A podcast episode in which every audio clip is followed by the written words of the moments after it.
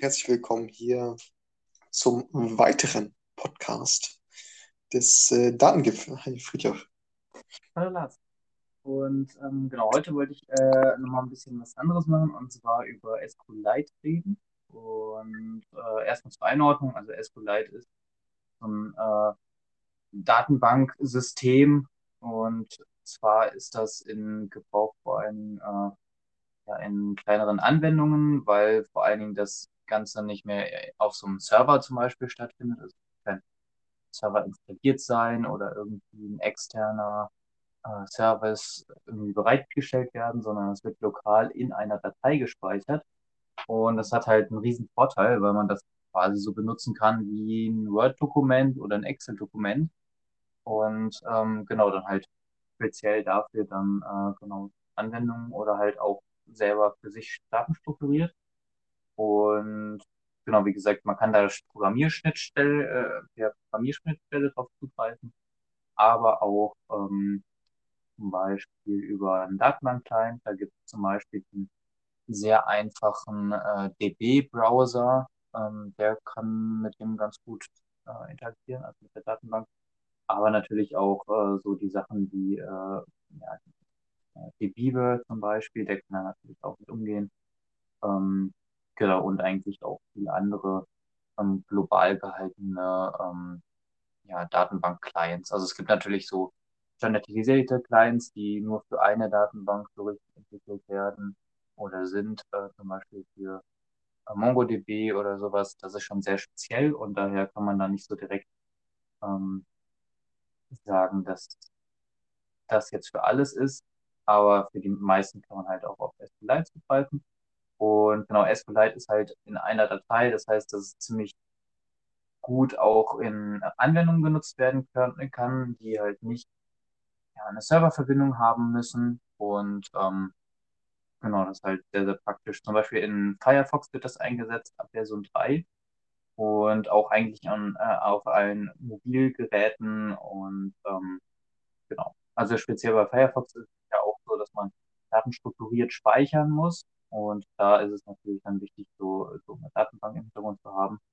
Und genau zum Beispiel, wenn man an Lesezeichen geht oder an Cookies oder an Einstellungen und sowas. Und das kann man halt da super drin speichern. Und das Gute ist dann auch, dass man das alles kompakt mehr oder weniger in einer oder mehreren Dateien hat und somit dann auch einen Export der Einstellungen zum Beispiel machen kann und genau weitere Aktionen, ohne dass man da irgendwie konkret auf, äh, ja, das Internet, auf irgendeinen anderen Dienst zugreifen zu müssen, sondern das geht dann wirklich lokal.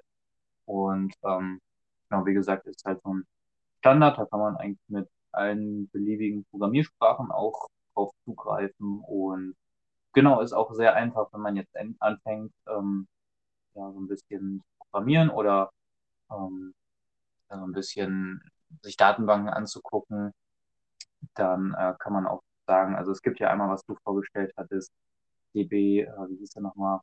DB, ja, DB Fiddle, genau, das hatten wir auch schon gesprochen. Ähm, da kann man das auch super gut ausprobieren, aber ähm, ja, man könnte das auch lokal auf einer Datei, also quasi dieser Datenbankdatei, ähm, ausprobieren. Das ist einfach so eine Datei, die äh, endet zum Beispiel mit .sqlite3 oder .sql Lite äh, oder SQLite ähm, oder .db oder .db3 und so die hübschen Endungen dafür.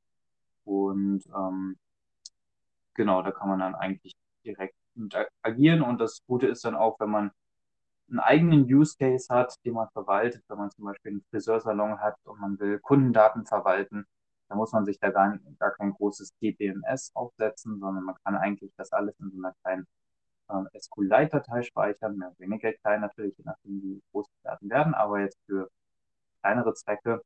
Und genau, dann könnte man auch diese Datei dann wie so eine normale Word-Datei oder so dann auch verschicken. Und genau, wenn man halt dann Daten strukturiert speichern will, dann ist vielleicht eine Excel-Tabelle dann nicht das Richtige und dann könnte man zum Beispiel dann auch auf SQLite dann ähm, genau dementsprechend wechseln. Und ähm, genau, das war es eigentlich soweit. Und ich habe das auch schon häufig benutzt oder zumindest in meinem ähm, kleinen Automatisierungsprojekt. Und da ging es halt, hatte ich glaube ich schon öfters mal erwähnt, um so ein autonom agierendes Gewächshaus. Und ähm, genau, da habe ich dann einfach äh, die Wetterdaten gespeichert drin. Und das war in dem Fall sehr gut, weil ich auf äh, eine Internetverbindung vertrauen konnte. Und genau, und das halt auf er hat auch nicht die großen Kapazitäten, ähm, da MS aufzusetzen, wie MariaDB, das dann wirklich fest installiert ist.